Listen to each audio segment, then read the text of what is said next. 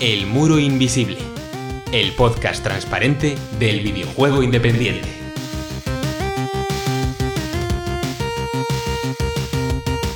Hoy cruzamos el muro para vestir con bata blanca y curar a nuestros pacientes al ritmo que dicte su corazón. Y entre canción y canción sacamos un rato para componer poemas de amor y quedarnos a solas con Mónica.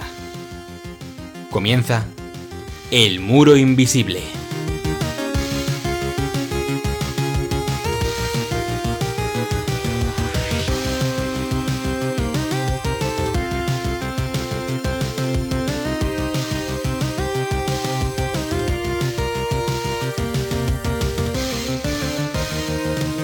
Bueno, pues ya lo habéis escuchado, hemos vuelto una vez más a El Muro Invisible y hoy están por aquí Pablo Jefreire, Hola, ¿qué tal? Pablo Jurado PJ para los amiguis Adivinen quién ha vuelto. y yo Ariadna a su servicio. Nada, hemos vuelto ya, episodio 6, sin más dilación, comenzamos con la sección contextual, ¿no? Allá vamos. Bueno, pues llega la pregunta de la semana. ¿A qué habéis estado jugando? Bueno, pues yo he empezado un jueguito que tenía pendiente desde hace tiempo y es el Valhalla o VA-11 Hall-A. Es un simulador de coctelería cyberpunk. Igual os recuerda un poco como premisa de Red Dead Strings Club, pero no tiene nada que ver. La protagonista de este juego, Jill, trabaja en un bar, pero lo que ocurre es que el juego es literalmente de hacer las bebidas que tienes que hacer siguiendo unas recetas y, ten- y tener conversaciones con personajes. Y es muy novela visual. Por ahora las dos horitas que llevo jugadas ha sido muy presentación de personajes, del contexto, de las mecánicas de hacer cócteles, contextualizada de una forma interesante el universo cyberpunk que tiene. Pero bueno, como que el juego ya ha empezado a guiar un poco, me ha empezado a guiar un poco en que no siempre me la van a pedir las cosas tal cual, porque al principio del juego como que te piden directamente lo que quieren, pero luego a veces sencillamente te dicen algo de este estilo, algo de este sabor, o directamente te dicen pónmelo de siempre. Y nada, por el juego muy guay, ya os seguiré comentando. Pues como yo llevo un mes sin estar por aquí, tengo... tengo... Bueno, tampoco mucho porque he estado ocupado, pero bueno, tengo algún jueguillo. Primero todo, eh, me acabé el The Great Attorney Chronicles, que llevaba aquí desde verano y me daba pena jugarlo mucho porque luego nos tiramos otros siete años sin Ace Attorney y me dan ganas de llorar. Que no, que no, que no confían. El próximo 3, Ace Attorney 7, ya verás. ¿Te imaginas?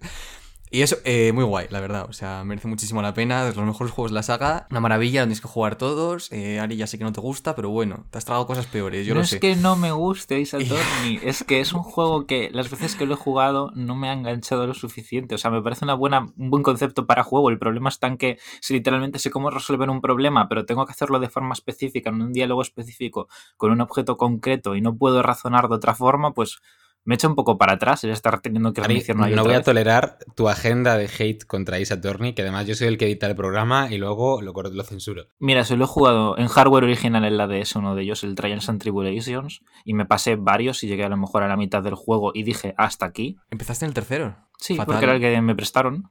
Todo Pero da mal. igual, o sea, ¿qué trama hay en el juego si son literalmente caso tras caso? Todo mal, Ariadna. Fuera de aquí. Adiós. Es como la saga original del profesor Layton, ¿qué más da empezar por el primero o por el segundo? Mira, eso que acabas de decir no lo voy ni a comentar. Te voy a quitar la palabra porque tú ya no tienes derechos en esto. Literalmente. Adiós. Hasta luego. Perdona. PJ, ¿qué estabas comentando? He jugado al Mario Party. Al Eh, nuevo. Al nuevo. Está sorprendentemente bien porque tengo el Super Mario Party también que sacaron en 2018. Pero es una cosa que aún no sé explicar. Era un juego que estaba como, no sé, era como un poco estéril. Era como... Pero con este Superstars la verdad es que yo creo que lo han hecho bastante bien, ¿eh? Está muy bien, las rondas sobre todo se sienten muy ágiles. O sea, de los Mario Party que he jugado yo, yo creo que este es el juego con las rondas más ágiles. O sea, pasan como muy, muy rápido, como no te enteras. Está muy guay. La verdad, y luego, bueno, las funcionalidades online muy chulas. Tiene varios modos que... O sea, aunque estés tú solo, te lo pasa genial. O sea, está muy bien, la verdad. Yo os recomiendo que si queréis jugar algún Mario Party, juguéis a este porque yo creo que se han superado. Y luego, ¿qué me queda por aquí? Ah, un juego que tenía también desde verano que no me había pasado aún, que es el, el The World Ends With You, el Tewewi, para abreviar. Y la verdad es que también está muy, está muy guay. Me, me gustó y tengo ganas de jugar a la secuela que ya no es táctil y entonces pues seguro que me lo voy a pasar mucho mejor. Y por último, pues nada, un poquito probé el Halo Infinite, aprovechando la oferta de los tres meses de Game Pass, que nos cogimos hace poco. Y nada, lo he probado, yo que sé, una orilla o por ahí, pero tengo ganas de jugarlo más porque parece que les ha quedado bien. El multijugador no voy a tocar ni con un palo porque paso esas cosas de pases de batalla y no sé qué narices, pero la campaña tengo ganas de, jugarla porque parece bastante chula. Yo eh, he jugado unas cuantas cosas, solo que la mayoría son susceptibles de ser tratadas en este programa en un futuro, así que me voy a limitar a comentar un solo juego que es el increíble eh, minijuego de cortar pizza de la pantalla principal de Google. Hay, que decir una cosa, Google se ha metido con muy mal pie en el mercado de los videojuegos, Stadia funciona fatal, todos los intentos que han hecho por desarrollar o financiar juegos han sido desastrosos, pero los doodles de Google que hacen con motivo de diferentes eventos son sorprendentemente y sospechosamente competentes. Solo mencionar rapidísimamente el que hicieron este año en los Juegos Olímpicos, que era un juego de dos horas increíblemente profundo para lo que es un minijuego de, de navegador, ¿no? Para matar tiempo. Y justo hace un par de días, no sé muy bien por qué, el Día Mundial de la Pizza o yo qué no, sé no, por qué. Entré al Dodel que te explican por qué es cada cosa. Sencillamente es porque les apetecía hacer un tributo a la pizza. O sea, no era ni Día de la Pizza ni nada así. Es porque, fue tributo a la pizza. Hace dos días entró en Google y hay un minijuego de cortar pizza en la pantalla principal y resultaba que era bastante interesante. Eran 10 niveles, 10 pizzas y el gameplay era un juego de puzzles. Había una serie de pizzas con diferentes ingredientes y tú tenías que cortarlas estratégicamente para formar el número de porciones que te pedían con el número concreto de ingredientes de cada tipo en, que te pedían en cada porción. Y bueno, es un juego cortito, te lo pasas en 10 minutitos, 15 pero sí, eh, sorprendentemente competente como todos los que hace últimamente Google. Yo, estamos en un punto de la historia de, la industria de los videojuegos que no me sorprendería cualquier día ver un recopilatorio de doodles de Google para la Switch por 60 pavos. Una cosa así. No, me sorprendería y de hecho me gustaría bastante, la verdad. No, no por 60 pavos, pero... Bueno, los juegos de Halloween de los doodles de Google son una saga ya.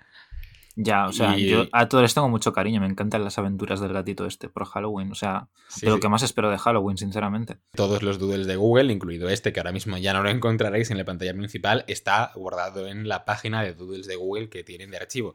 Y bueno, hasta ahí lo que vienen siendo videojuegos. Pero tengo que decir una cosa más, que es que después de la acalorada discusión que tuvimos en el último programa, acalorada, como soy un absoluto hipócrita, he empezado a ver Arkane la, serie del universo de League of Legends. De Pablo, no. solo dos episodios.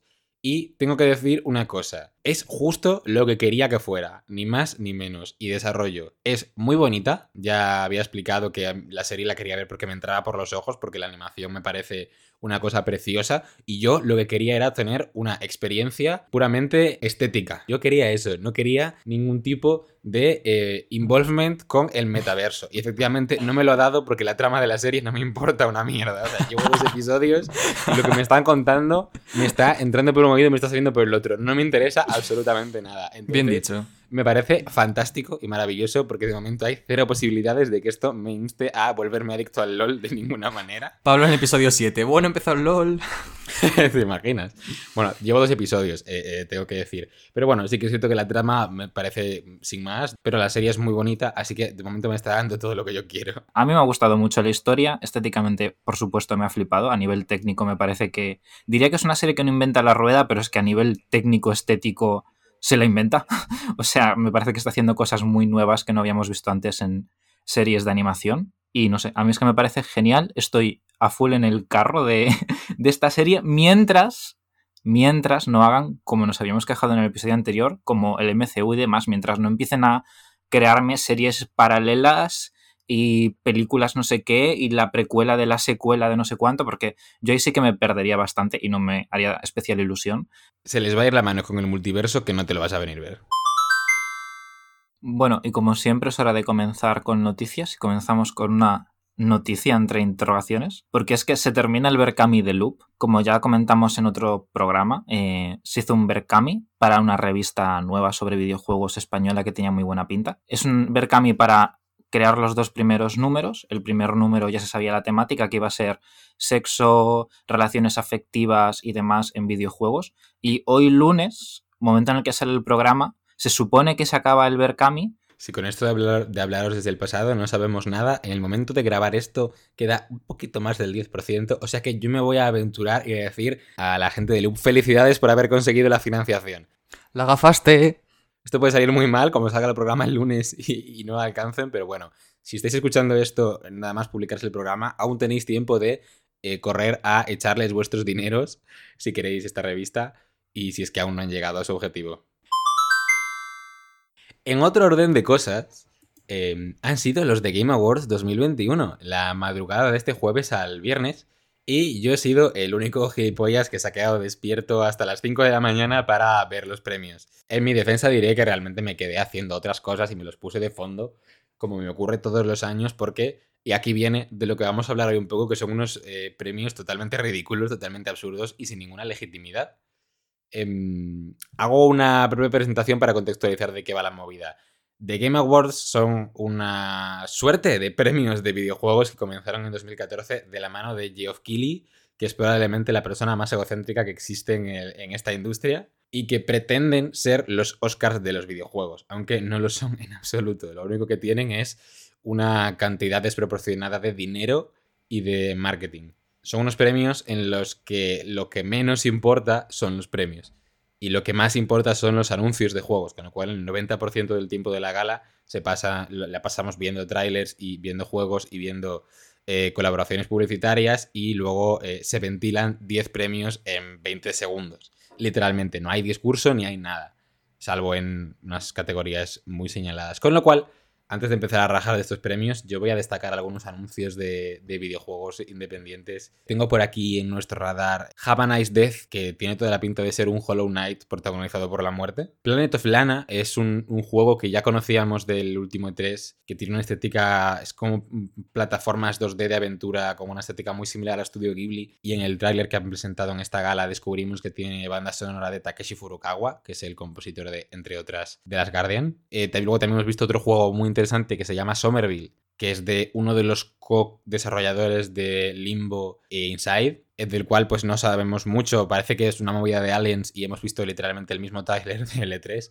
no literalmente, pero, pero sí muy similar. Y por último, muy interesante eh, que el DLC de Cuphead por fin tiene fecha, 30 de junio de 2022, el DLC Delicious Last Course, eh, juego de palabras incluido. Y bueno, con todo esto, eh, realmente el tema de lo que quería hablar es eh, de la cuestión de los premios. No de los premios en sí, o sea, no vamos a hablar de, de los premios que se han repartido en los Game Awards, porque creo que son un chiste, si los queréis ver, entrad en la página web y os revisáis los nominados y los ganadores. Tal y como se plantean los premios en esta gala, no merece la pena ni siquiera discutirlos porque ellos mismos no le dan importancia. Y mm, sobre todo me parece que es un buen momento para reivindicar la necesidad de que la industria de los videojuegos se tome a sí misma en serio y tenga unos premios dignos. Yo creo que no debería haber en general premios de videojuegos. Ve a estos señores, al Joseph Fares diciendo sus chorradas, tal, no sé qué, y es como yo el videojuego quiero jugarlo yo en mi casa y, quedarme ahí, no ver a señores hablando sobre videojuegos. Joseph Fares es la mejor persona, no te, no te metas con él. Joseph Fares da mucha vergüenza ajena, lo siento mucho. Eh, eh, sí, pero eso es, parte de, eso es parte de la gracia. El señor parece que se ha metido tres rayas de coca cada vez que sale a hablar.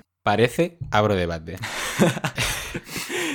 que no, me gustan estos eventos sobre videojuegos así tan multitudinarios. O sea, como premio un desastre. Lo, interesante de los premios, vamos a ver, es celebrar el medio, es echar la vista atrás y celebrar los mejores juegos que han salido este año y dar un espacio a la gente que los ha hecho para tener un discurso, para hablar, el incluir actuaciones musicales con la banda sonora de estos juegos, es crear una especie de celebración y parar por un momento el ritmo loquísimo, en los ciclos del hype y del FOMO y por un momento parar y echar la vista atrás y detenerse a repasar todo lo bueno que nos ha dado este año. Y sin embargo, lo que hace esta gala es todo lo contrario, es dejar los premios a un lado y dedicarse a poner trailers de juegos que probablemente no vayan a salir nunca. World Premiere. Y, claro, em, e, e, es una gala que no sabe lo que quiere y que no sabe para qué sirve una gala de premios y... Hasta tienen un premio, que es el premio al videojuego más esperado, que es todos los años el mismo, porque no sale. Pero es que, a ver, me refiero, no me parece una categoría de premio. O sea, sinceramente, o sea, el resto de categorías las entiendo. Y yo tengo que decir que yo creo que sí que estos premios, voy a intentar ser como la voz del diablo, estos premios sí que tienen una utilidad, que es una utilidad de marketing para las grandes empresas que al fin y al cabo son quienes ponen dinero en eso. Celebremos cosas, ¿no? Pero el problema está en que al final estamos haciendo una celebración que es de los más grandes, pero al final me refiero, esto al final es un marketing y un bombo y la gente estaba esperando como locos que anunciasen el, el, el Hollow Knight 2. El Silksong, sí, que no, no salió por lo que sea. Me refiero que son unos premios que al final sí que tienen una utilidad dentro del, del marketing. Igual que eso, en esta época del año no hay ningún Es que los E3 premios ni ningún evento no, grande. no o sea, tienen que servir para el marketing, ese es el problema. no, claro, El no tienen que servir para el marketing, es que pero les son útiles si por eso. quitaras los premios sería sustancialmente mejor, porque si quitaras los premios sería como una buena conferencia del E3, porque se anunciaron cosas bastante interesantes. Eh, El problema es que no, no es ni una cosa ni la otra, y no sabe lo que quiere ser, y se llama The Game Awards, y los premios no están por ningún lado. Es una excusa, punto y pelota. O sea, no tiene más. A ellos les sale bien. O sea, me refiero, detrás de los premios hay grandes empresas de videojuegos, las que conocemos ya del AAA, y se celebran a sí mismas y se anuncian sus cositas, anuncian alguna cosa más extra, algún indie que les haya llamado la atención, y por mucho que nos quejemos van a seguir existiendo, porque al final los seguimos viendo y seguimos hablando de ellos. Es Y sigue poniendo dinero detrás gente que pone mucho dinero, entonces es que aunque no hablásemos de ellos, da igual, van a En- seguir ahí. En el fondo estos juegos siguen así porque yo creo que es lo que la audiencia quiere en parte. O sea, si siguen teniendo audiencia, por ejemplo, Pablo se queja mucho, pero Pablo es el primero que está ahí viéndolos todos, todos los años. Entonces, Pero de nuevo, tampoco lo- no los veo por los premios, que es lo que quiero decir. Claro, claro, pero- Yo soy muy fan de los premios. Yo en la temporada de premios eh, me veo todas las pelis, me hago mi porra y me cojo mis palomitas para verme los premios a las 3 de la mañana. Pero cuando vengo a esto, vengo, no vengo con la disposición con la que voy a ver unos premios, vengo Ya, con la hombre. disposición con la que voy a ver una conferencia del E3. eh, con un afán consumista de vendedme el próximo Zelda, cabrón. Eh, entonces creo que se debería, se debería separar, porque es que no tiene nada que ver, es mezclar churras con merinas.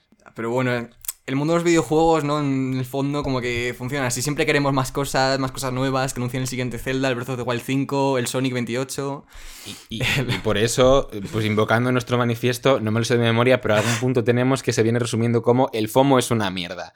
Pues eso, a eso, a eso, ese era mi punto aquí. Entonces, yo creo que aquí hace falta un cambio de foco, porque son unos premios que, de nuevo, como premios, no creo que tengan ninguna legitimidad ni ninguna importancia. Y si la tienen, y si tienen todos los espectadores que tienen, es porque se ha montado un circo mediático a su alrededor y, todos los medios hablan de los de Game Awards como si realmente fueran los premios importantes del videojuego, cuando no lo son. Y la comparación que más se dice es lo de los Oscars de los videojuegos. De hecho, es una comparación que, el propio Geoff Keighley ha utilizado y que su objetivo al crear estos premios era crear los Oscars de los videojuegos. Y para mí decir que estos premios son los Oscars de los videojuegos es no entender qué son los Oscars, ni para qué sirven los Oscars, ni cómo funcionan los Oscars. Porque para mí, lo que identifica un premio y lo que le da importancia a un premio, y esto es una clasificación que me acabo de inventar yo ahora mismo, son tres cosas, que son a quién se premia, quién premia y qué se premia. Y, ni- ninguna de esas, de esas cosas coincide con los Oscars. Para empezar, ¿quién premia? El jurado. Los Oscars los entrega la Academia de Cine. Son unos premios que da el propio gremio del cine a las, a las películas que se hacen. Y en ese sentido, muchas veces se habla de si le damos demasiada importancia o demasiada poca. Pues bueno, tienen la importancia que tienen, que es la opinión de la gente que hace cine sobre el cine. Que igual para los espectadores es más valiosa o menos, porque no es el mismo nicho ni el mismo público. Y los Game Awards no funcionan así en absoluto. Si queremos hablar de los Oscars de los videojuegos, los Oscars de los videojuegos son los DICE, que son los premios de la Academia de las Artes y las Ciencias Interactivas de Estados Unidos, de los videojuegos. Esos son los Oscars de los videojuegos. La comparación quizás sería más lógica con los Globos de Oro, en tanto que los Game Awards son unos premios de la prensa. Pero al mismo tiempo no es la prensa estadounidense, es la prensa de todo el mundo, o más bien son un par de medios de cada país escogidos a dedo, no sé muy bien con qué criterio. Con lo cual son unos premios de la prensa que siempre van a tender a premiar a los juegos más genéricos, porque tienen que ser juegos comerciales, con lanzamientos mundiales, que, que gusten a todo tipo de público. Bueno, ya sabemos cómo va esto, ¿no? En unos premios siempre va a ganar lo más genérico dentro del nicho que es el jurado. Por ejemplo, en los Oscars, las películas que van sobre cine tienen muchas más posibilidades de ganar por, por lo que sea. Y aparte que, bueno, que los Game Awards, el proceso de votación involucra medios, pero también involucra un 10% de voto del público, que me parece mezclar dos criterios que no tienen absolutamente nada que ver. Los premios populares tienen un valor y los premios con un jurado especializado tienen otro, y mezclarlo para mí hace que la conclusión no tenga ningún tipo de valor, en mi opinión. Como un poco la conclusión de siempre, que la industria de los videojuegos no se toma muy en serio a sí misma y que los premios tienen que ser otra cosa y que si lo que te interesa es hacer una gala de World Premiers y de trailers, hazla, como la haces en verano con el Summer Game Fest. Lo que pasa es que a ver ahora, como dices, eh, pues que vas a mandar los premios a la mierda para ponernos solo trailers, ¿no? Pues no lo vas a hacer. Entonces nunca va a ser ni una cosa ni la otra, tristemente. Bueno, y si sois últimamente usuarias, usuarios, usuarias de Twitter, posiblemente hayáis visto por ahí ciertas personas con fotitos de monos en el perfil, de colorines. que tratan como si fueran sus casas o sus hijos. Y siempre tienen tres letritas en sus mensajes, la N, la F y la T. Oh, vaya, ¿qué significan esas letras, Pablo? Nadie lo sabe, Pablo, pero hay gente que le da mucha importancia. A ver, yo lo voy a intentar explicar como pueda. Eh, antes que los NFT, pues ya existían. No sé, es que no sé la historia de los NFT, pero bueno, antes de eso se hicieron muy populares las criptomonedas, que son una cosa relacionada con esto, ¿no? Pues con la tecnología blockchain. O sea, supuestamente es una tecnología descentralizada, en plan que no controla el banco la transacción ni nada, pero luego, bueno, luego cierran dos servidores de Amazon y ya no puedes hacerla. Pero en fin, es una cosa que cada transacción que haces, supuestamente, pues se encripta y tiene un identificador, y para validar ese identificador usas, como con unas movidas extrañas de tecnología, pues usas para validarlos otros identificadores, otras transacciones que están como en una cadena, y entonces eso supuestamente no lo puedes falsificar porque depende de la posición en la cadena de transacciones que tenga tu transacción y entonces si no está en el lugar correcto y con las transacciones que tal, pues como que no se puede validar. Entonces como supuestamente es muy seguro, etcétera. Entonces como que está descentralizado porque la cadena es una base de datos pública, entonces... Pero bueno, en fin, el caso es que esta cosa, que, en principio suena muy bien, eh, la está usando gente para cosas que no suenan tan bien. Es como si básicamente toda esta información se guarda, se guardan copias y la forma de saber si está todo correcto es comparando copias. Entonces, a través de servidores Claro. y movidas se puede saber si esta información que se guarda en servidores y demás es correcta o no. Esto es una tecnología. ¿Qué ocurre? Que hoy en día se está utilizando para una cosa que son los NFTs, los Non-Fungible Tokens. Tokens. Tokens. NFT que significa token no fungible o activo no fungible. ¿Y esto qué es y para qué se está usando, Pablo? Todo se reduce a eh, un casino glorificado, Básicamente. en el que no hay ruletita, no hay póker, pero básicamente siempre gana la casa, y aunque parezca que vas a ganar mucho dinero y que es todo súper guay, al final es lo mismo de siempre, con otro nombre y otra capa de pintura. A a partir de esta tecnología blockchain, especialmente este año, aunque ya viene de antes, se está popularizando mucho el concepto de los NFTs, que básicamente un NFT viene siendo un archivo digital que utiliza esta tecnología para ser único e irreproducible, digamos. La filosofía es que se utiliza sobre todo para vender em, arte digital o elementos digitales virtuales en videojuegos. Antiguamente un archivo digital, una copia de, un- de una ilustración digital, podías hacer eh, copias exactas e indistinguibles de la original. Con lo cual no existía un original que tú pudieras vender como ocurre con una copia física de un, de un objeto, ¿no? Y supuestamente a través de esta tecnología lo que se puede hacer es generar eh, copias únicas con un identificador y con un. Con un que, que puedan tener un dueño. A ver, es que el tema está en que no es una copia única. El tema está en que tú, dentro de la blockchain, los datos que guardes son los datos de la propiedad de la persona. ¿Qué ocurre? Que en Internet, ¿cómo vendes la propiedad de algo?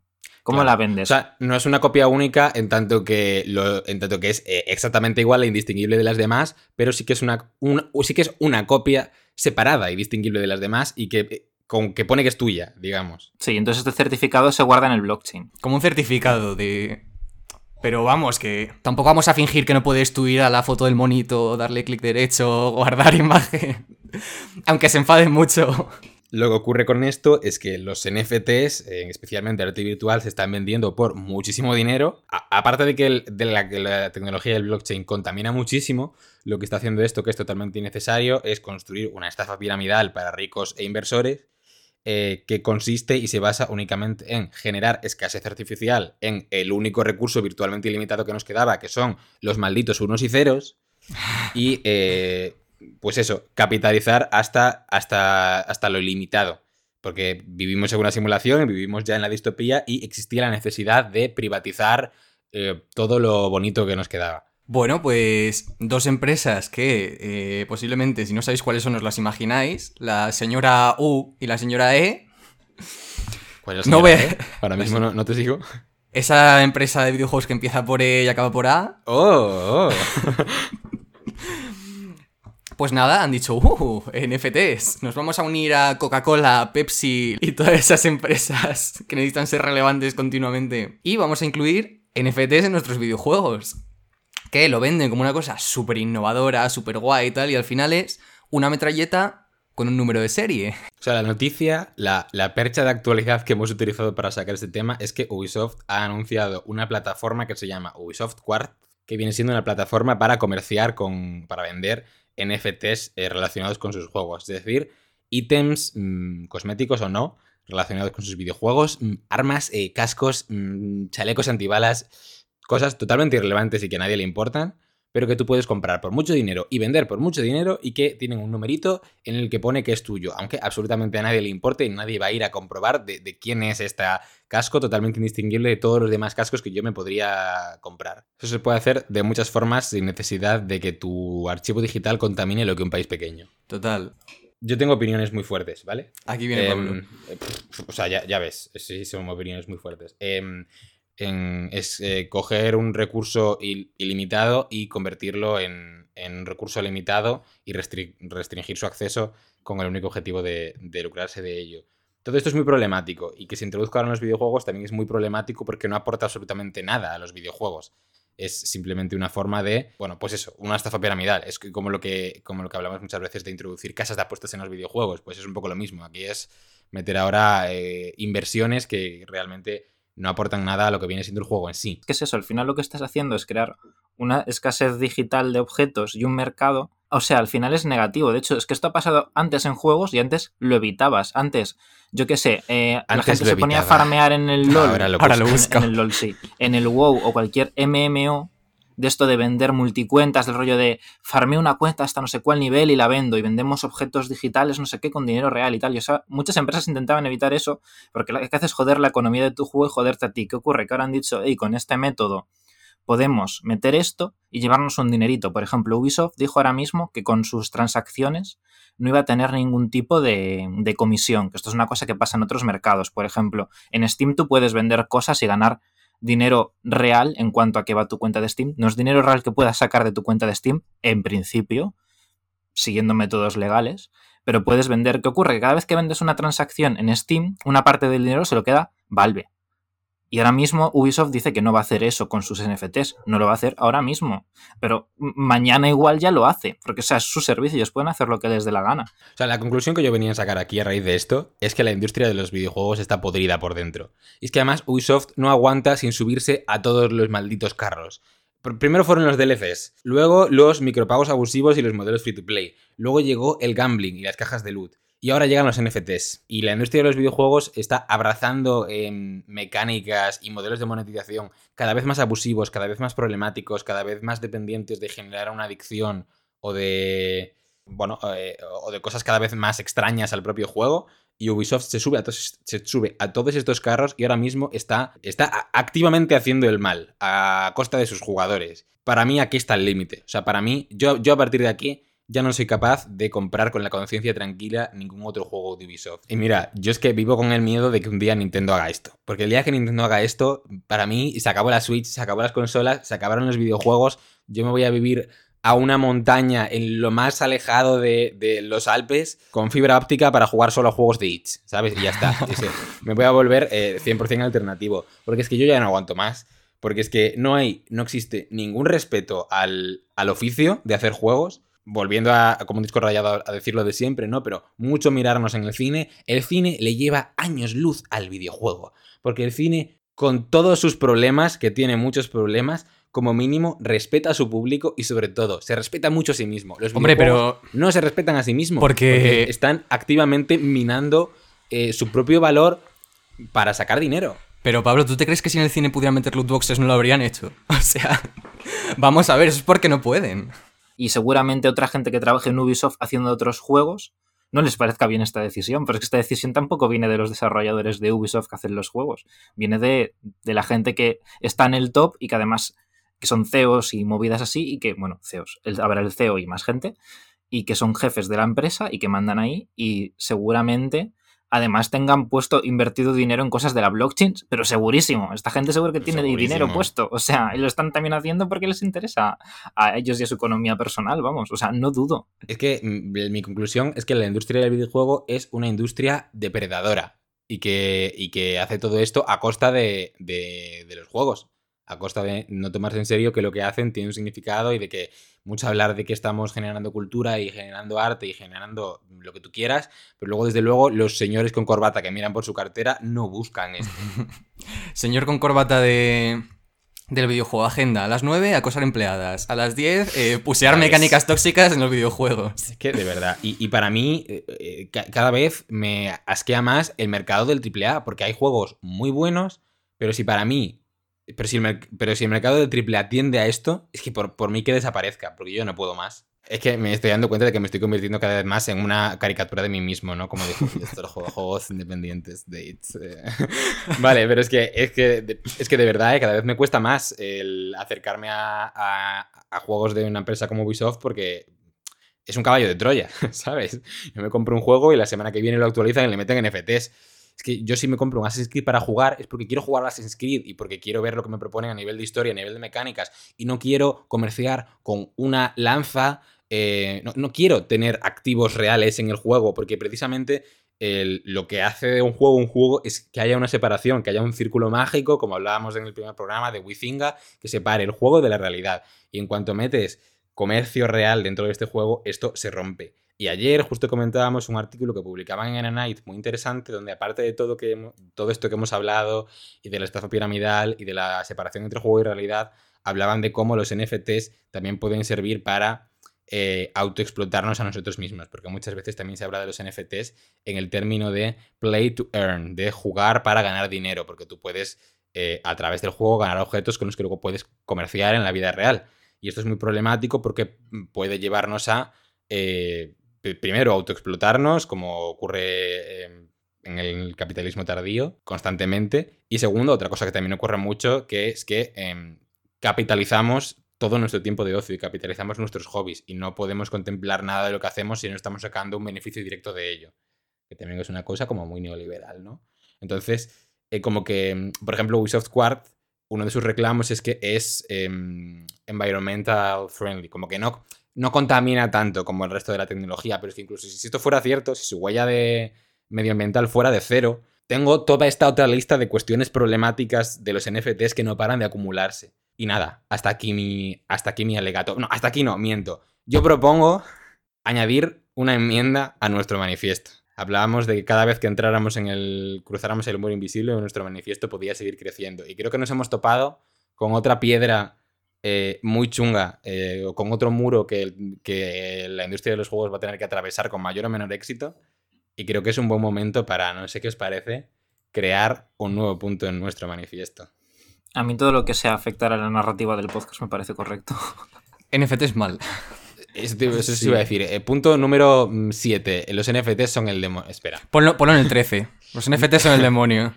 Bueno, voy a dejarlo anotado, ¿vale? Porque si- nos vamos a alargar mucho. Voy a, Sí, eh, eh, voy a poner Lo pensaremos fuera de esto. los NFT y el Play to Earn son el mal. Cuando salga este programa, en nuestra página web podréis ver la versión actualizada de este manifiesto donde probablemente haya una versión mucho mejor redactada de este punto. Y bueno, ya, ya va siendo hora, porque llevamos una hora de grabación. El Pablo del futuro se va a estar divirtiendo mucho editando esto. El Pablo del futuro se lo merece por enrollarse tanto. Sí, también es verdad, es culpa mía.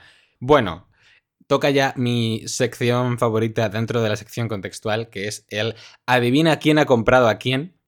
Que esta semana pensábamos que no iba a ocurrir, pero nunca falla, porque Sony ha comprado Valkyrie Entertainment, eh, un estudio que más que juegos propios ha colaborado en la creación de otros videojuegos como God of War, Halo Infinite y más.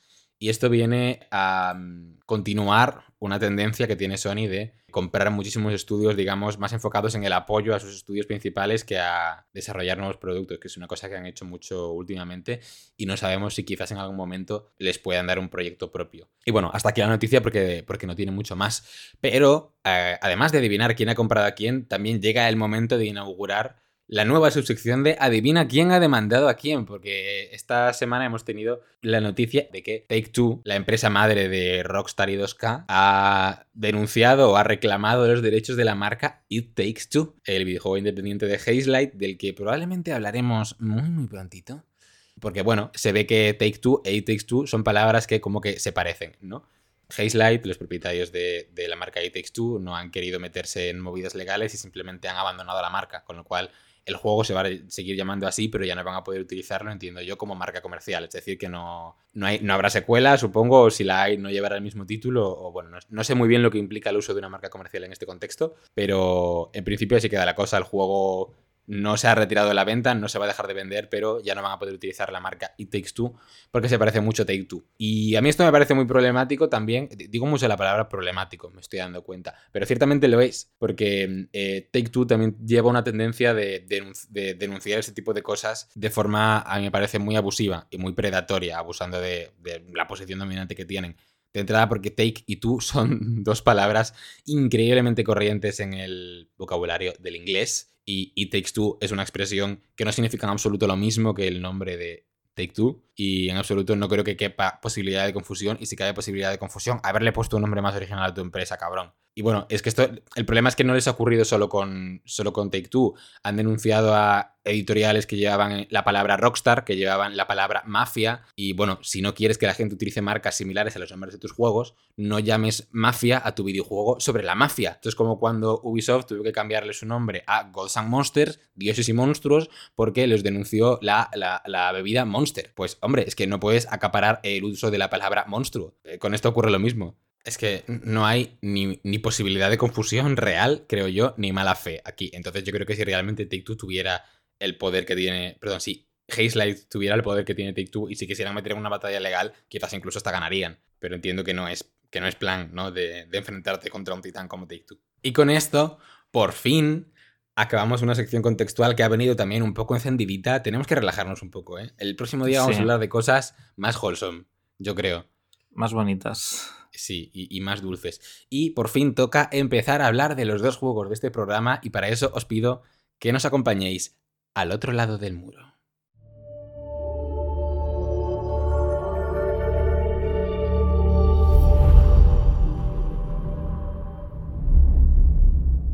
Pablo, alégranos un poco el día. Primer juego del día, eh, Rhythm Doctor.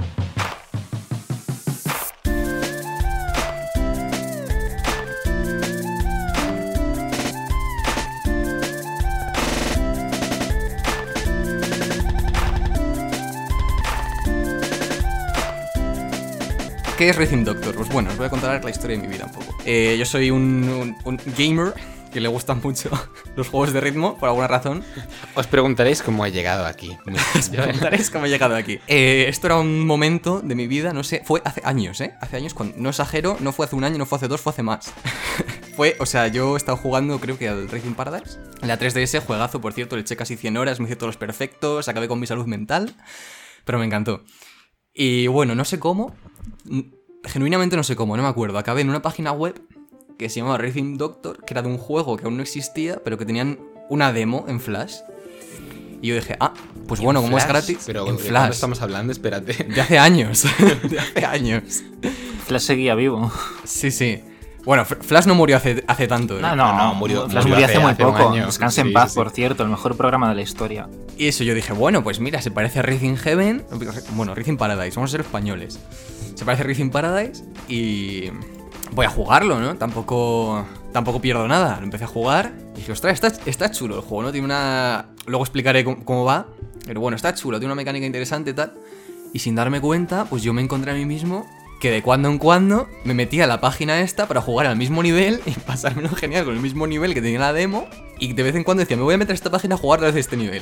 Y como que me enganché muchísimo, no sé por qué, a este juego. No salía nunca, no salía nunca, no salía nunca. Pasaron años, no salía. Yo jugando el mismo nivel, me daba igual, me, lo pasaba muy bien con ese nivel, pero yo quería que saliera el juego entero. Hasta que por fin, pues a principios de este año, a febrero, 26 de febrero de este año, salió el juego en Steam, Rhythm Doctor. Y yo dije, ostras, comprar. Ahora Para ser justos, todavía no ha salido. Claro, es un early access. Está en early access. Pero bueno, salió disponible para comprar con, con contenido ya de juego-juego. Bueno, y es un juego completo, aunque esté, sí. aunque esté creciendo y esté en Early Access, es un juego completo con su principio, y mm. su final y sus créditos. Pues es un juego de, ritmo, como habréis podido ya inferir, inspirado según sus desarrolladores dicen en Racing Heaven, por ejemplo, veo, veo la similitud, porque es un juego que se juega con un solo botón. El, juego se, se, se resume en una línea. Eres un médico, que se supone pues que la línea es como un electrocardiograma que acaba en el corazón del paciente. Entonces, para desfibrilar al... No sé, es un tratamiento... La, narrativa es como que tú tienes que pulsar al, al, ritmo, digamos, de las pulsaciones del paciente, porque tú eres un médico y utilizas como una tecnología novedosa que utiliza la música para curar eh, afecciones cardíacas. Evidentemente, base científica ninguna, pero eh, diversión toda la que y, quieras. Y enfermedades ninguna, me refiero. Literalmente es, tengo mal en el corazón porque mi novia me ha dejado no sé qué, soy un samurái del pasado que tiene que descansar en paz, no sé, son unas tramas. ¿Acaso, ¿Acaso no es eso lo mejor del juego? Es lo mejor del juego. Algunos pacientes, eh, pues sus, las diferentes cosas que padecen causan que tengan ritmos cardíacos anormales y ahí entran diferentes tipos de ritmos o patrones musicales. No tengo ni idea de música, tampoco... No tengo ni idea ni de medicina ni de música, o sea que tampoco soy la mejor persona para explicarlo. Además, me, me, gusta mucho cómo lo han integrado, ¿no? Porque supuestamente, creo recordar, no sé si lo habrán cambiado, pero yo cuando jugué la narrativa era como que con esto del COVID y tal, pues eres tú el médico actuando desde casa. Y de repente llegas como al jefe de la primera fase, te dicen que hay un virus que se ha metido en tu wifi y de repente empiezan a pasar locuras, tú no sabes qué pasa. Pero tienes que seguir el ritmo. Y es cuando llega la, la, magia del juego, porque tú, los tutoriales, yo que sé, al principio de las canciones, dices, pero esto cómo lo voy a hacer, esto no, no lo voy a pasar en mi vida, tal, ¿cómo puede ser esto? Pero llega un momento como que te integras ya en la canción, en el ritmo tele, aunque no te esté sonando la música, se esté cortando por todos lados, te esté, se esté poniendo una pantalla en negro, tú le das y aciertas. Es como, estás ya. Es que es eso, el juego lo que hace es a partir de cierto punto todas las pistas visuales típicas de juegos de ritmo, te las corta, no te las enseña, te las enseña a mitad, a veces te las enseña, a veces no, pero la música más o menos sigue ahí. A veces se corta la música, pero es que aunque se corte la música, esos cortes que hay ya en el primer jefe siguen el ritmo de la música, o sea, verdaderamente es sonoramente, aunque a veces no sea música como tal, sonoramente sigue teniendo un ritmo y sigue funcionando. Lo mágico de los juegos de ritmo es cuando genuinamente llegas a entrar en el flow y llega un momento en el que no sabes cómo lo estás haciendo, pero estás yendo al ritmo. Total. Porque claramente yo no tengo ritmo, yo no tengo ritmo. Y. Pero igualmente lo, lo, estás haciendo bien porque la mezcla de las pistas auditivas y visuales funciona muy bien. Y, y, y este juego en concreto hace unas cosas loquísimas. I just can't refrain. En cada nivel o sea, yo creo que en cada nivel se reinventa el juego, te añade algo nuevo, algo distinto, ya sea visual o en cuanto a ritmos diferentes, tal, y como que no te aburres nunca porque es como... De repente estás en la cafetería y el, y el corazón de la chica que trabaja allí late a ritmo de swing y es como, bueno, tú te lo gestionas. Cada nivel tiene algo, algo nuevo que aportar y eso a mí me gusta un montón porque es como que... O luego cada nivel, si te lo pasas con buena valoración, porque al final te da una valoración, depende de cómo lo has hecho, Luego puedes probar una versión de cada nivel, pero en difícil. Y porque los niveles, la, la cara B, digamos que, bueno, no, es la cara B, aquí lo plantea como el turno de día y el turno de noche, ¿no? Los, los niveles difíciles son pues, cuando estás de guardia, que siempre es mucho más complicado. Aunque sea una versión difícil del mismo nivel, sí que se sienten como un nivel distinto, porque hay una cierta progresión, es decir, utiliza el mismo tipo de, digamos, de ritmo que has aprendido a hacer en el nivel normal, pero sí que hay una, una, narrativa evolucionada, ¿no? Es como el mismo paciente que vuelve de nuevo, porque durante los niveles ocurren cosas, hay una narrativa, al paciente le pasan cosas, hay médicos que entran y te hablan, a veces incluso hay más personajes que tú tratando a otros pacientes y hay otros ritmos de los que tú no te tienes que preocupar, pero que están interfiriendo con tu trabajo. No sé, claro. es muy interesante y hace cosas muy un- también con la disposición gráfica de punto- los elementos. Un punto muy fuerte de este juego es, claro, están pasando cosas a la vez, hay una narrativa, entonces depende de cómo se sientan los personajes, depende de lo que esté pasando, pues los ritmos van cambiando, va cambiando. Sobre todo, hay una fase de jefe, no es la, no es la que, lo que tú piensas, Pablo, es otra. Oh, vale, vale. más adelante, que es como que dos de los protagonistas, tus compañeros médicos, como que es una conversación entre ellos, así y tal. No, no ¿El me acuerdo musical, muy bien. quieres decir? Sí, el, el musical. Es una maravilla, es como una conversación entre los dos personajes, lo que le va pasando a cada uno, entonces como que Los jefes de este juego son magia. es una, es una maravilla, o sea, a mí me encanta, o sea, todo lo bueno les deseo a la gente que ha hecho este juego. Y bueno, luego hay un, hay un nivel en concreto que yo dije, es que no podéis venir al podcast sin jugar a ese nivel. Y Pablo llegó a ese nivel, Ari no lo hizo. Lo tengo pendiente en el sentido de yo he llegado al podcast y me he quedado atascada en el nivel que comentábamos antes, el de la chica de la cafetería. Que quede patente que Ari ha jugado Osu, Hatsune Miku Project Diva, Hatsune Miku Project Diva 2, Hatsune Miku Project Diva Extend, Hatsune Miku Project Diva Project Mirai de X, por cierto, gran juego, yo lo jugué muchísimo. Gran juego, 3DS. muy bueno. Hatsune Miku Project Diva Megamix, otro gran juego que también lo tengo. Love Life School Idol Festival, no tan gran juego. No, para nada, la verdad. Racing Tengoku de GBA, Racing Paradise de DS y más que fijo que se le están olvidando porque no tiene una lista exhaustiva, pero yo confío en que son muchos más. Que quede patente que yo he jugado al Wii Music. Y aún, y aún así, después de todos esos juegos, Ari no ha sido capaz de pasarse el nivel de la cafetería. Y bueno, pues nada, hay, hay un nivel en concreto que es el que dije que no podía Pablo y Ari venir sin jugarlo, que es que es, o sea, es, Ese nivel me dejó muñequísimo, ¿eh? Te Ese nivel- ahora. es un punto de inflexión que dices, ya está, si no estaba del todo convencido, ya es que este juego le debo Es- mi vida. sí. Y es que... Es uno de los primeros jefes. Yo estaba a punto de dejar el juego y decir, bueno, ya hablará Pablo de él en el podcast porque el juego me parece muy interesante, muy bonito, muy original. Pero tampoco soy yo muy fan de los juegos de ritmo y se me está haciendo dificilillo, ¿no? Fue llegar a ese nivel y de repente me pasé todo lo que me quedaba del juego. porque, porque me parece que el juego realmente utiliza los recursos. sea, es un juego que a nivel gráfico parece muy sencillo y sin embargo utiliza todos sus recursos gráficos y audiovisuales de una forma súper inteligente. Eh, la disposición de los elementos en pantalla y mm, cómo conjuga varios personajes y cómo se mueven y cómo eh, los integra con los ritmos. Bueno, eh, lo estoy explicando muy en abstracto porque aquí sería necesario que, que- que vierais el nivel y que jugarais, pero aquí también eso entraría en el terreno del spoiler, así que se lo voy a dejar que lo descubráis por vosotros mismos, pero desde luego eh, haced caso a PJ. Es que. Es el, el tipo de recurso, de nuevo sin entrar en spoiler, que jamás había visto utilizar a un videojuego y jamás había creído que fuera posible que un videojuego hiciera esto. Tampoco quiero elevar demasiado las expectativas, porque tampoco es nada increíblemente loquísimo, pero que sí que es algo tan original que me impactó mucho por el, Dios mío, ¿qué está, qué está haciendo? ¿Qué está haciendo el juego? ¿Qué es esto? ¿Qué está pasando? Es, es Sí, increíble, es increíble. O sea, yo no me habría imaginado jamás que. O sea, yo de hecho pensaba al principio, ¿no? Que lo que está pasando no, debía pasar. Yo, Yo pensaba que el juego estaba roto. Sí. Y luego fue como, no, socorro. Y nada, o sea, bueno, eh, luego lo. Lo típico, la banda sonora genial, o sea, temazos, Ostras, muy bien hechos. importante. Hombre, y o sea, geniales, sobre todo. Bueno, yo el, el de ese nivel lo tengo grabado a fuego en el cerebro, ese- esa, esa música. Y bueno, sobre todo. Estoy deseando terminar de grabar ya para volver a jugarlo. O sea, Yo estoy deseando terminar de grabar para pasarme de una vez el puto nivel de la cafetería y jugar ese nivel, porque es que me estáis metiendo un hype que parece que va a venir Cristo y, y voy a subir al cielo o algo, no sé. Es que vamos. no es, no es la segunda venida de Cristo, pero, pero poquito le falta, te diré.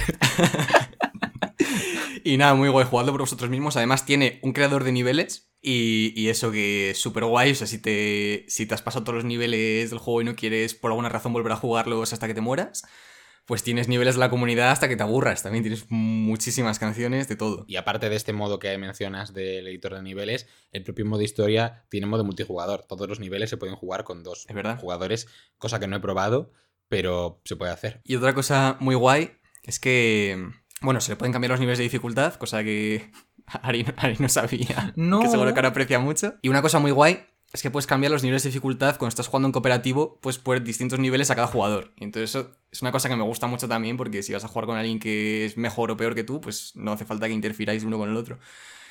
Y Y está puedes muy chulo. cambiarlo incluso durante el nivel, eh, Sí, sí. cambiarlos para un nivel específico, o sea, es, es muy flexible. Y no sé, no sé si tengo mucho más que decir. eh, todo genial, la verdad. Gente muy, muy guay la que ha hecho esto. Es un gran juego. No sé qué planearán meter en el futuro, pero vamos, seguro que todo lo que hagan, pues bienvenido sea. Rhythm Doctor ya disponible en Steam. Pablo, y eh, para quienes queramos saber más sobre este juego, ¿quién desarrolla este juego? Pues desarrolla el juego un estudio pequeñito indie eh, llamado 7-Bit Games, muy adecuado a la temática de este juego. Y lo distribuye Indinova. ¿Y de dónde es este estudio, Pablo? Según me acaba de decir Pablo antes por el pinganillo, eh, es de Malasia. Oh, nada, un juego de ritmo muy interesante para jugar al ritmo que te pida tu corazón.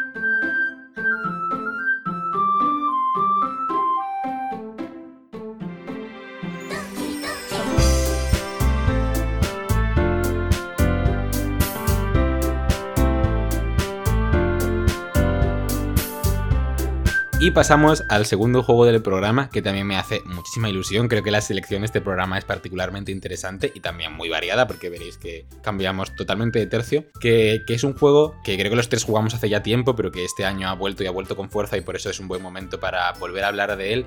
Y que creo que, que teníamos muchísimas ganas de traerlo al programa. Y estamos hablando de Doki Doki Literature Club. Es un juego, de nuevo, eh, muy complicado de definir y complicado de, de clasificar. Entonces voy a intentar trazar un poquito su historia. Eh, estamos hablando de una novela visual, que es algo de lo que ya hemos hablado en alguna ocasión en el programa, aunque no se parece en nada a nada de lo que ya hemos hablado y probablemente a nada de lo que hayáis jugado. Entonces, como novela visual es un, un juego basado principalmente en texto e imágenes. Un juego basado. Un juego basado, muy basadísimo, de hecho.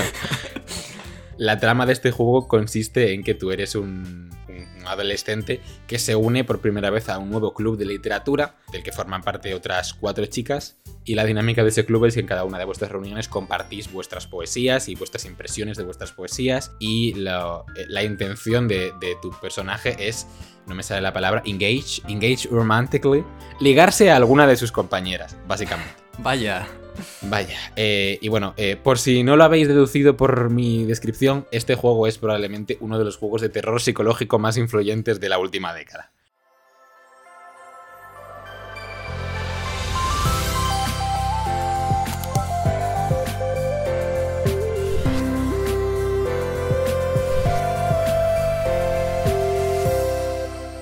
Y desarrollo. Eh, el juego se publicó en 2017 de forma totalmente gratuita y de hecho seguís pudiendo jugarlo de forma totalmente gratuita. El juego íntegro está disponible para jugar en coste cero. Y en su momento fue muy impactante porque a pesar de esta premisa, y no voy a detallar por qué, el, el juego eh, hace cosas muy sorprendentes, ¿no? Este año ha sido relanzado eh, de forma, digamos, comercial como Doki Doki Literature Club Plus y distribuido por Serenity Forge, que bueno, de hecho no lo he dicho, el estudio que desarrolla Steam Salvato y ahora lo distribuye también Serenity Forge. Con este lanzamiento comercial, precisamente porque va a haber gente pagando dinero por él, han sido mucho más explícitos con los temas que trata el juego y han incluido trigger warnings y, y yo los incluyo aquí también porque es cierto que es un juego difícil en este sentido, eh, y bueno, que es un juego que habla de, de ansiedad, depresión, eh, suicidio, eh, autolesión, bueno, cosas muy muy serias, ¿no? Bueno, esto que conste, que conste que esto ya, cuando abres el juego original, en su primer lanzamiento, sí. también te lo dicen, también te avisan de que es un juego trata temas complicados. Pero en esta versión eh, tiene unos trigger warnings más explícitos que tú puedes activar y que cuando está a punto de ocurrir alguna cosa en el juego que pueda ser potencialmente dañina para según qué público puedes eh, optar por, por, omitirla, ¿no? En cualquier caso, como que ya vas, ya vas sobre aviso. De nuevo, esta trama que os he explicado eh, no tiene nada que ver con lo que realmente es la, la chicha del juego, digamos, ¿no? Eh, bueno, eh, es que no sé por dónde continuar, porque es un juego del que es muy complicado ver, hablar. Es un juego que es muy spoilers. interesante. Es un juego que es muy interesante porque lo que hace es coger esta premisa de juego de citas, lo que se suele llamar visual novel de citas, que es un género que lleva bastantes años existiendo, Hmm, que nació creo que en los 90 en Japón. Sí. No, no tome no, porque Otome es cuando es un juego de citas pensado para público femenino. Esto sería pensado para público masculino vale, en principio, vale. porque el protagonista es un hombre y es heterosexual. Pero y este todo juego, este juego en sí no es tanto ese juego, sino como una especie de parodia de terror de ese juego, digamos. Sí, exacto. Es que precisamente es un género que lleva existiendo durante muchos años y claro, este juego al final se presenta visualmente con su estilo anime y demás, a pesar de que es un juego de Estados Unidos, no es japonés, se presenta eso como una opción más de jueguito de citas de a ver con qué chica sales. ¿Sales con la chica que se enfada mucho? ¿Sales con la chica tímida? ¿Sales con la no sé qué? Y que es un poco al final como un test de personalidad, del rollo de cuál es tu idea ideal de romance. ¿Qué ocurre? Que el juego empieza a tener giritos y de juego de romance nada. O sea... a ver, por, por, intentar vendérselo a las personas que no tienen idea de qué estamos hablando y no conocen el juego, es un juego que expande las fronteras un poco lo que explicaba antes con, con, a qué nivel específico del Rhythm Doctor, que expande las fronteras de lo que creíamos posible hacer en un videojuego y de lo que creíamos posible contar en un videojuego, sobre todo con tan pocos recursos, porque recordemos que es una novela visual que se desarrolló con Renpai, que es un motor de novelas visuales, y entonces tú abres la novela visual y el menú es exactamente igual al de todas las otras novelas visuales de este motor. Quiero decir, es un juego que se presenta a sí mismo deliberadamente como una cosa totalmente diferente de lo que es, que esto si yo lo hubiera dicho en 2017 sería tremendo spoiler, pero en 2021 lo pone en la, en la carátula del juego y rompe todas tus expectativas como jugador y, y a, a, nivel de diseño en ese sentido, por eso quizás fue tan influyente y tan rompedor en su momento.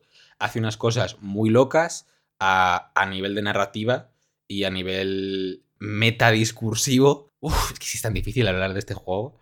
Eh, a ver, es que es un poco como, como el Inscription. Un poco como Inscription, un poco como todo lo de Daniel Mullins. Sí. Este juego es un poquito más escurridizo con cómo lo hace y el elegir un género como ese, que es el rollo de novela visual, de romance, ligar, tal, pues hace que te lo esperes aún menos porque es como un género que no tiene buena fama o no se considera eso, igual de videojuego que otras cosas. Entonces, claro, eh, al final, pues es un, es un, juego en el que no te esperarías encontrarte con esto, pues que el juego al final va, va de eso.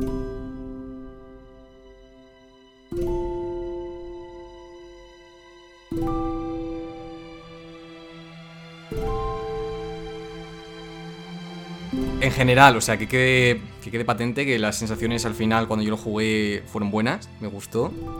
Pero he de decir que estuve mucho rato pasando texto aburridísimo, a ver cuando pasan cosas, en plan, sobre todo toda la mitad del principio tal, es como, por favor, no quiero seguir escribiendo poemas, para O sea, yo entiendo que jugar el, el, juego sin saber que se va a venir algo, como probablemente lo jugó la gente inocente de 2017, tiene que ser complicado las primeras dos horas cuando estás jugando a una novela visual romántica y que... Que, claro, que, o sea, es lo que te apetece estar jugando, ¿no? Pero... Yo pasé porque a, a mí me habían avisado de que pasaban cosas, pero yo si no hubiera sabido nada, eh, a los 10 minutos habría dicho adiós. O sea, pasó de esto. Es un, es un juego que si no supiese que pasen cosas no lo habría jugado para nada, o sea, no... Tal cual. De hecho, estéticamente tengo que admitir que me parece un poco feo y de mal gusto, pero bueno, es que es parte de, del género y de lo que intenta parodiar. Otra cosa que diré es que a lo mejor, bueno, eso ya me estoy metiendo en la, las opiniones y la manera de hacer cosas de cada uno, que tampoco voy a...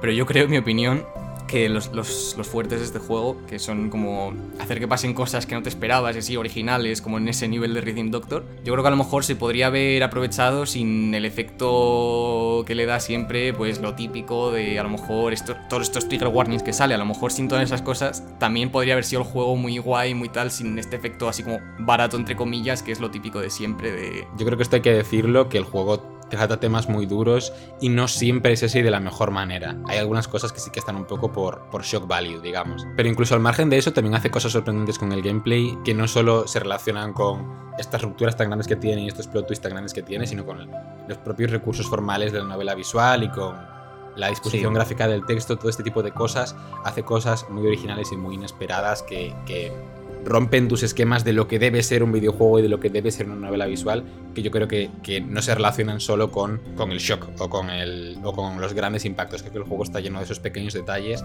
sobre todo revisitándolo, porque yo lo, lo he vuelto a jugar ahora después de mucho tiempo sin, sin volver a él, y revisitándolo encuentras que está lleno de sutilezas desde el principio que los diálogos están muy bien escritos y muy bien planteados, incluso cuando están parodiando otro género y cuando pretenden ser ridículos, te das cuenta de que está todo muy bien hilado. Entonces, la idea fundamental es que este es el clásico juego de para este podcast, vete a Steam y empieza a jugar y no leas nada y no veas nada. El juego lo podéis jugar de forma totalmente completa y gratuita, aunque este mismo año ha salido la versión Plus que no solo está disponible tanto en físico como en digital, sino también para consolas y no solo para PC. Y es una versión que incluye algunos añadidos que, bueno, son interesantes, aunque prescindibles. Quiero decir, si no estáis jugando esa versión y jugáis a la versión gratuita, no os perdéis nada. Este juego lo que incluye es un menú, un escritorio virtual como de un ordenador, dentro del cual puedes ejecutar el juego original, pero que además también incluye toda la banda sonora, incluye eh, arte conceptual del juego que puedes desbloquear jugando y que también te empuja a explorar diferentes líneas en diferentes partidas, digamos, que también incluye una serie de historias adicionales de las que tú no puedes interactuar de ninguna manera, solo leer. Que actúan como precuela al juego y te cuentan el pasado de estos personajes y cómo se conocieron las protagonistas de Doki Doki Literature Club, y que también incluye, dado que es un escritorio virtual de un ordenador, un sistema de archivos que oculta en su interior, y regresamos al tema del último programa, un ARG. Este es un elemento que ya estaba presente en el juego original, aunque mucho más escondido, y aquí añade muchísimo sobre él y lo hace mucho más explícito. Porque el juego está lleno de pistas que si entras en foros de internet te llevan a todo un mundo y a toda una historia y a toda una serie de guiños a juegos de este estudio que todavía no han salido, que en el juego no llegas ni a, ni a atisbar. De nuevo, esto es totalmente opcional, totalmente eh, al margen del juego, pero leer las conspiraciones en Internet es, es, una, es una experiencia, desde luego. Y con esto creo que viene siendo el momento de cerrar el programa, así que ahí te cedo la palabra. Esta vez en este programa hemos hecho algo increíble que no hemos hecho en el programa anterior. Uh -huh. Y es que hemos avanzado con nuestros logros. Concretamente con el logro Eurovisión. Ya llegamos a la mitad, al 50%, y avanzamos con Recién Doctor, que es un juego de Malasia, Y bueno, eh, como siempre, toda la info de lo que hemos hablado está en las notas del programa, en la descripción. Aquí debajo, aquí debajo, en algún botón deslizando hacia abajo, hay un texto muy largo que nadie se lee nunca, lleno de mogollón de enlaces que pongo yo. Ahí encontréis todo. Y nada, recordad que sacamos programa cada dos semanitas y que estamos en muchísimas plataformas. Los lunes, cada dos semanas, en Spotify, Apple Podcast, Google Podcast, YouTube, iVoox, cualquier plataforma, nos buscáis, nos añadís con el RSS, ya sabéis cómo funcionan los podcasts. Y podéis encontrar la lista completa en nuestra web. elmuroinvisible.tumblr.com, porque Tumblr no está muerto.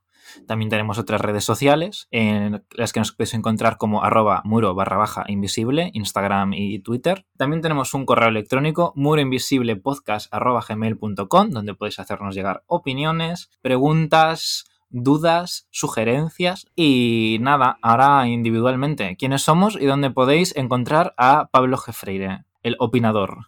A mí podéis encontrarme en Twitter e Instagram como arroba Pablo G. Freire. No tiene mucha ciencia. ¿Y dónde podemos encontrar a PJ, el desaparecido? En los Game Awards o en algún foro NFT seguro me encontráis por ahí. o en el Twitter del programa también, me mandéis un meme o algo. Y luego a mí, Ariadna, la pesadilla, me podéis encontrar por internet como arroba ariadnaltos. Hasta aquí el programa. Nos vemos en principio el próximo lunes 27 de diciembre. Como está entre festivos, no podemos. Hay que ver, hay que cuadrar efectivamente porque el día 25 desde luego no vamos a grabar. Que no. Entonces, quizás se mueve un poco arriba, un poco abajo la fecha, no lo sabemos, pero desde luego habrá programa y habrá especial de Navidad. Y nada, muchas gracias por escucharnos. Esperemos que hayáis disfrutado del episodio 6 de El Muro Invisible.